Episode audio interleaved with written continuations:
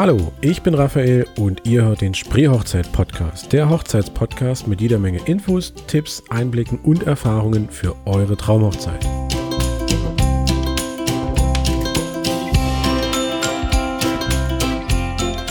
Moin ihr Lieben und willkommen zur neuesten Folge des Spreehochzeit Podcast. Heute geht es um einen fotografischen Bereich, mit dem ich mich vor ja, ganz gut und gerne drei Jahren selbstständig gemacht habe. Ähm, und zwar geht es um die Boudoir-Fotografie. Ähm, der Begriff Boudoir kommt ja aus dem Französischen und beschreibt im Prinzip das Ankleidezimmer der Frau. Ähm, das Schöne, beziehungsweise was ich persönlich einfach an der Boudoir-Fotografie so reizend finde, es ist eine sehr sinnliche Art der Fotografie. Es zeigt eben auch Frauen, wie sie wirklich sind. Ähm, also da gibt es halt auch keine, keine, ich nenne es jetzt mal irgendwo übertriebenen Posen oder sowas, sondern es passt einfach zu der ähm, Persönlichkeit der Frau, die da eben gerade fotografiert wird. Und das ist etwas, was mich persönlich sehr, sehr anspricht. Also im Gegensatz zu reiner Dessous- oder Aktfotografie enthüllt man nicht alles, erzählt aber eine ganze Menge. Ähm, und man fällt, ja, wie soll man das sagen, nicht mit der Tür ins Haus. Ja, also es ist im Prinzip sehr feminin, sehr zeitlos und wie ich finde, stilvoller und eben auch gefühlvoller als, wie gesagt, diese klassische Dessous- oder Aktfotografie.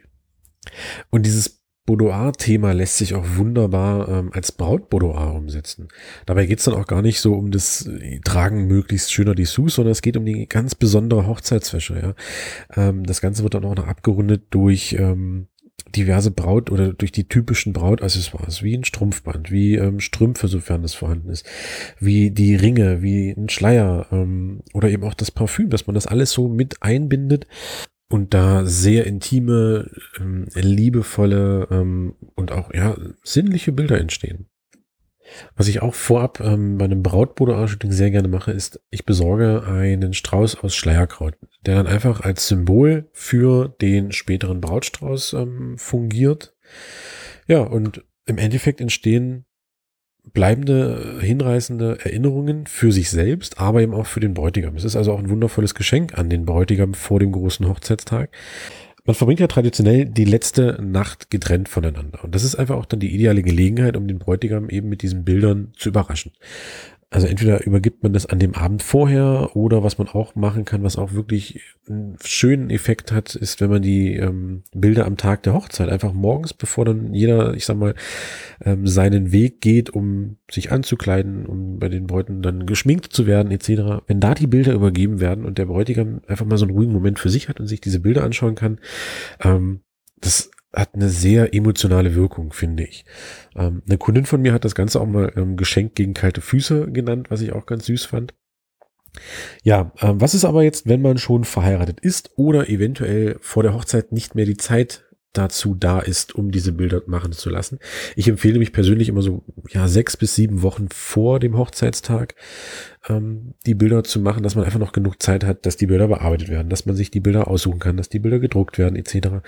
Ähm, da braucht man dann schon, um wirklich auf Nummer sicher zu gehen, ähm, so sechs bis sieben Wochen. Dann ist man da auf der sicheren Seite. Wenn man nun aber, wie gesagt, schon verheiratet ist oder eben vor der Hochzeit zu wenig Zeit ist, dann kann man das Ganze ja auch einfach für den ersten Hochzeitstag machen. Ne, dann äh, hat man nochmal die Gelegenheit, in die ähm, Brautwäsche zu schlüpfen, sich nochmal mit Haaren und Make-up ähm, ja stylen zu lassen und hat dann einfach eine schöne, ähm, schönes Geschenk für den ersten Hochzeitstag oder zum Geburtstag oder für Weihnachten oder oder oder. Ja. Wie läuft denn jetzt eigentlich so ein Braut-Boudoir-Shooting ab? Wenn ihr euch also nun für dieses Shooting entschieden habt, ähm, schickt ihr mir in erster Linie eine Anfrage, also entweder ähm, eine E-Mail oder ihr ruft an oder kommt direkt bei mir im Laden vorbei. Dann würden wir uns nämlich einen Termin für das Vorgespräch vereinbaren. Ich mache mal ganz gerne ein Vorgespräch, im Prinzip wie bei den Hochzeiten dass man schon mal so ein paar Fragen ähm, stellen kann, dass man sich kennenlernt, dass ich auch so ein bisschen was zum Ablauf des Shootings erzähle.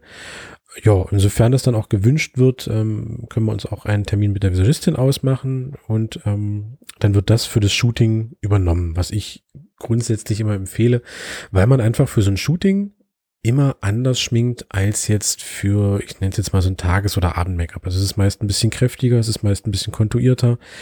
Und deswegen ähm, empfehle ich immer schon, das machen zu lassen, zumal man dann auch so ein bisschen entspannter an das Shooting rangeht. Also man muss diese Vorbereitung nicht noch machen und ähm, dann klappt vielleicht was mit dem Make-up nicht so ganz und man ist aufgeregt und das muss alles irgendwie klappen. Und deswegen gibt es ab, ähm, lasst das machen Zumal dann die Visualistin, mit der ich zusammenarbeite, auch immer schon ganz gut weiß, was ich gern hätte, ähm, damit es einfach auch zum Bildstil wieder passt. Natürlich fragt sie euch auch nach eurer Meinung, beziehungsweise ähm, was ihr euch so vorstellt. Ich weiß auch so grundsätzlich oder so ungefähr, ähm, in welche Richtung ich das auch ganz gern brauche, ähm, damit es, wie gesagt, zum Bildstil und zu den Bildern passt. Ja, und wenn wir dann ähm, nach dem Vorgespräch einen Termin gefunden haben, geht's schon zum Shooting. Zum Shooting selbst könnt ihr natürlich auch gern eine Begleitung mitbringen. Da habe ich grundsätzlich überhaupt kein Problem mit. Ähm, ich sage immer, wenn man da mit der halben Großfamilie angeritten kommt, ist das auch okay. Ähm, man muss es mit sich selber ausmachen. Also möchte ich gern, dass noch jemand dabei ist oder stört es mich, dass vielleicht noch jemand da ist. Also hört auf euch selbst, hört in euch rein und ähm, entscheidet dann einfach. Ja, ähm, beim Shooting selbst gebe ich natürlich auch immer so ein bisschen Anweisung, weil ich das immer doof finde, Leute da einfach hinzustellen und sagen, ja, mach mal was. Nee, also ihr kriegt Anweisungen, ihr seht auch zwischendurch immer so ein paar Bilder, ähm, die entstanden sind und ich mache auch hin und wieder Posen vor. Das sieht vielleicht manchmal ein bisschen bescheuert aus, aber ähm, was macht man nicht alles? Ne?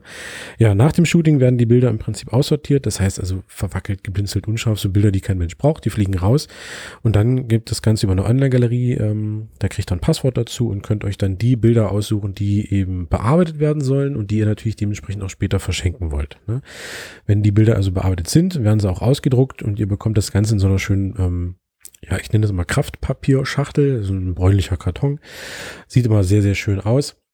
Und dann könnt ihr die Bilder, wie gesagt, entweder vor der Hochzeit übergeben oder, wenn es jetzt dann doch zu spät war, ähm, zum ersten Hochzeitstag oder irgendwas. Also wie gesagt, ich finde, Brautboudoir ist eine wirklich, wirklich schöne Sache. Ein wirklich auffälliges, einzigartiges und eben auch intimes Geschenk. Und ich hatte bis jetzt auch keinen Bräutigam, der dann nicht doch irgendwie so ein bisschen Pipi in den Augen hatte, weil das einfach so eine schöne Sache und so eine, so eine schöne Aufmerksamkeit ist. Ne? Also überlegt euch das, wenn ihr da Lust drauf habt, ähm, meldet euch sehr gerne. Und ansonsten war's das schon wieder mit der Folge. Danke fürs Zuhören und ähm, wie immer, wenn ihr Fragen habt, wenn ihr Ideen habt, wenn ihr Anregungen habt, wenn ihr da irgendwie was loswerden wollt, dann meldet euch. Ansonsten hören wir uns bei der nächsten Folge. In der nächsten Folge, und da bin ich echt gespannt und ähm, freue mich da sehr drauf, gibt es nämlich schon das erste Interview und zwar mit der Anja von Kronenglanz. Anja ist Brautmodenausstatterin aus der Nähe von Dresden, also genauer gesagt in Radebeul und hat in dieser Interviewfolge, wie ich finde, eine ganze Menge ähm, ja, Infos, Tipps, äh, Hilfestellungen parat und das lohnt sich definitiv da reinzuhören. Also wir sehen uns, ähm, beziehungsweise wir hören uns dann nächste Woche. Ja, und ansonsten habt noch eine schöne Zeit.